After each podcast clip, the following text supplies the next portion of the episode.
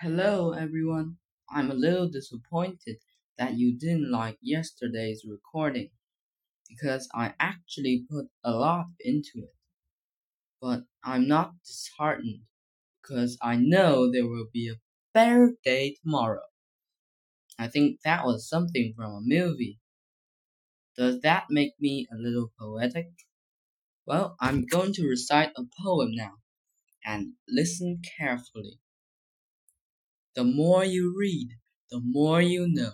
The more you know, the smarter you grow. The smarter you grow, the stronger your voice when speaking your mind or making a choice. Now, would you like to know where I got this little sort of a poem thingy? Well, I'm probably not going to tell you. Not today, at least. But you are going to enjoy the next part. Location My home, Nanchang, Jiangxi, China, Earth, the solar system, the Milky Way galaxy, our observable universe. Time, January of 2015, a few days after Spring Festival. I couldn't sleep. I lay in bed, turning from side to side, feeling thoroughly depleted of any strength.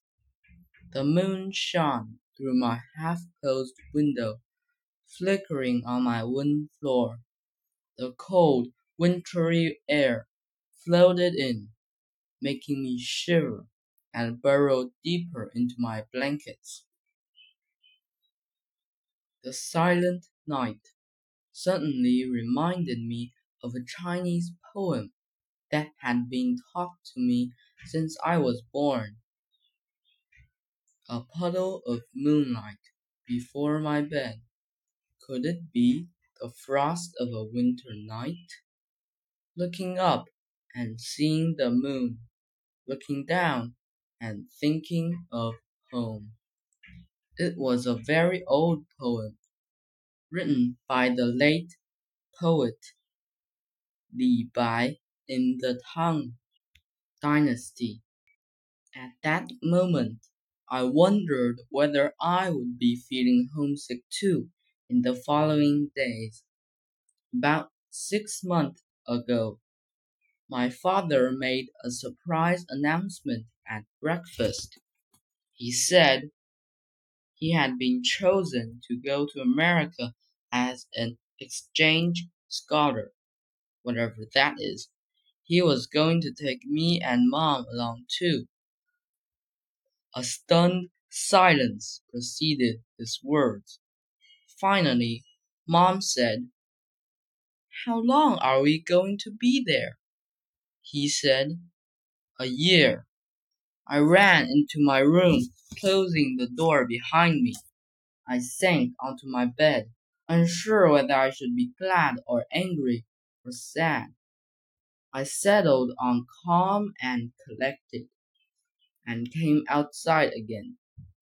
So that's why half a year later I stayed wide awake in bed at twelve o'clock at night to wait out the night and receive the blessing of the morning. I awoke at six. I'm not even sure when I slept, but I got up none the same and put on my clothes.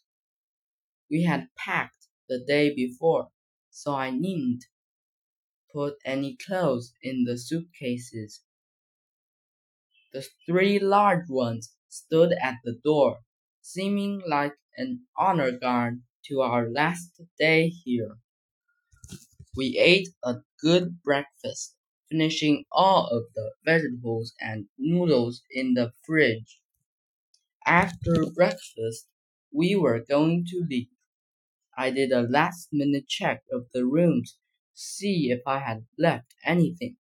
When I was certain that I had everything I would need or might need, or just simply everything, we went out. I murmured a soft goodbye to our house as we took a taxi to the airport. Even at this early hour, the airport was bustling with people. We got through security to our plane with 15 minutes to spare. We soon got onto the plane. That's all I'm going to tell you for today. If you want to learn more about my experiences in America, please subscribe and listen tomorrow. Thank you for listening.